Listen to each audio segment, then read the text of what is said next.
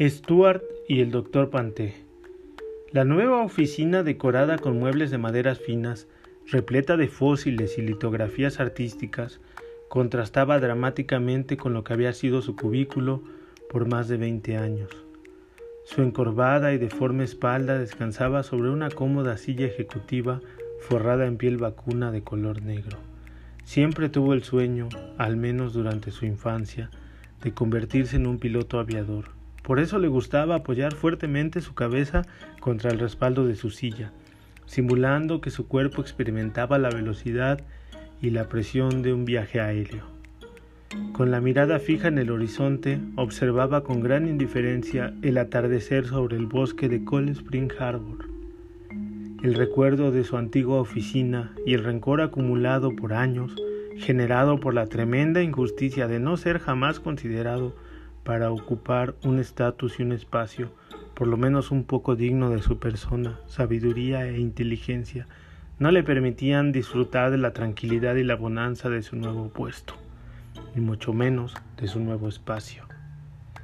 El rojizo y maravilloso bosque helado de esa región de Nueva York le causaba gran indiferencia.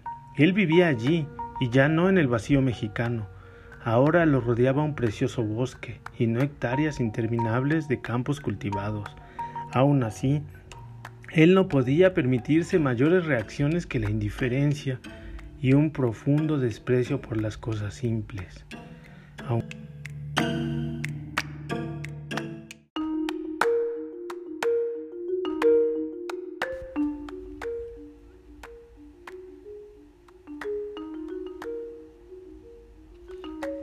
Aunque el bosque incandescente iluminara aquel paisaje hermoso, aunque el cielo encontrara un espejo en el agua y la pintura aquella semejase un Van él simplemente lo miraba ausente, recordando aquel suplicio vivido y las ganas imperiosas que sentía de vengarse. ¿Vengarse de quién? De cualquiera que no fuese él mismo, de sus amigos, de sus amores, de su familia, de sus compatriotas, de sus colegas, de cualquier latinoamericano, casi de cualquier humano. No existía, sin embargo, un, enemigo claro y preciso en su atormentada existencia, pero sí un rencor absoluto, aunque la meta de su miserable vida estuviese casi cumplida, pensándolo bien, posiblemente no. Posiblemente tampoco había una meta clara desde hacía varios años, solo existía la persistencia y la tenacidad alimentadas por ese claro rencor. Aún recordaba con gran pasión aquel día en el que supo que él, y solamente él para su regocijo, resultó el ganador de una beca de la compañía DuPont, otorgada para realizar una estancia científica indefinida, con posibilidades de contratación, en el más prestigioso laboratorio de genética vegetal.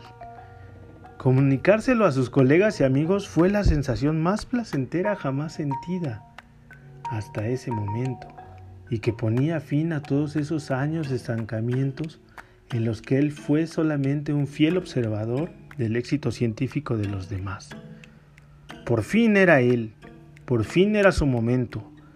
Disfrutó tanto esos días de notas periodísticas, de correos electrónicos, llamadas, charlas y conferencias. Se dispuso totalmente ante el vértigo y la adrenalina de sentir su vendetta. Hizo comunicaciones personales y mediante terceros a una larga lista de personas que conoció durante su vida científica y en su juventud. Se aseguró de que cada una de esas personas conociera su destino y su porvenir. Sin embargo, no siempre mantuvo el éxtasis y la felicidad. Más que nunca pensó en Amanda y en su casa, no quiso derrumbar esa pared y se limitó a ocultar en lo más profundo de sus pensamientos aquellos pasajes de su vida. Pensó solamente en sus padres, en contárselos él mismo, en volver.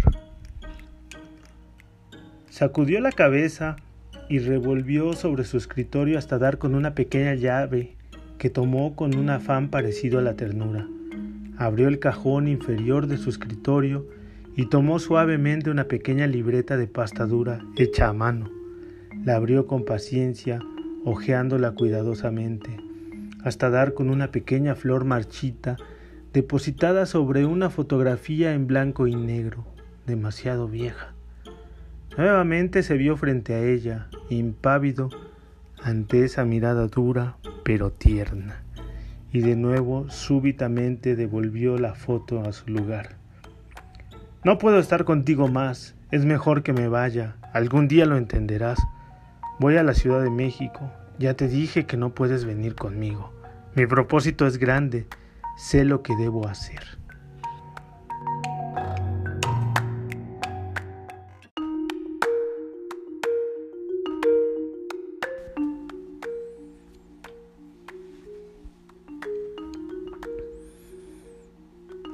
Un nudo se formó en su garganta. Apretó la mano, golpeó dos veces contra la silla que lo sostenía. Afuera, el bosque rojo de Nueva York resplandecía. Habían pasado diez años más.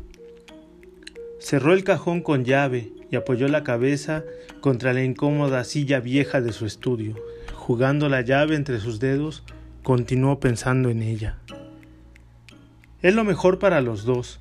Me lo agradecerás con el tiempo. Ya te dije que no puedo llevarte, carajo. Con mi sueldo miserable solo alcanzaría para mí. Además, tu vida está aquí, con tus padres, en este pinche pueblo mugroso. Se puso de pie. Esta vez miraba fijamente los árboles rojos, pero sin verlos, sin percibirlos. Aventó la llave contra la mesa. Mi meta es grande. Mi sueño no es una familia. No quiero pasarme la vida como empleado público ni como un profesor mediocre, criando hijos solamente. Retrocedió cuarenta años en el tiempo. Esta vez se encontraba en una caseta telefónica. Estaba por abordar un autobús hacia la Ciudad de México. Necesitaba despedirse de Amanda, cerrar el ciclo, oír su voz una vez más. Quiero ir a la ciudad, quiero ir a otro país, conocer el mundo, ¿me entiendes? ¿Qué vas a entender tú si solo piensas en casarte? Yo quiero llegar muy lejos, hacer descubrimientos importantes, ir a congresos importantes, conocer gente muy importante, ir a la Universidad Nacional, conocer Estados Unidos, Europa, ser alguien. Tomó el teléfono y marcó una secuencia de números aprendidos perfectamente de memoria. Antes de viajar a Estados Unidos, pienso ir a Jalapa. Se tomó la cabeza con una mano, mientras que con la otra se aferraba al escritorio para no derrumbarse. Se sentía confundido, estaba aturdido. No sé si quiera ver a mi familia. Colgó el teléfono y volvió a sentarse. Seguía navegando en sus pensamientos, perdido entre los rojos árboles y el azul del cielo cuando de pronto una voz ronca y, hueca distrajo su atención. Doctor Panté, ¿no aprendió nada? El espionaje científico es un delito y el robo, asunto grosso, también lo es.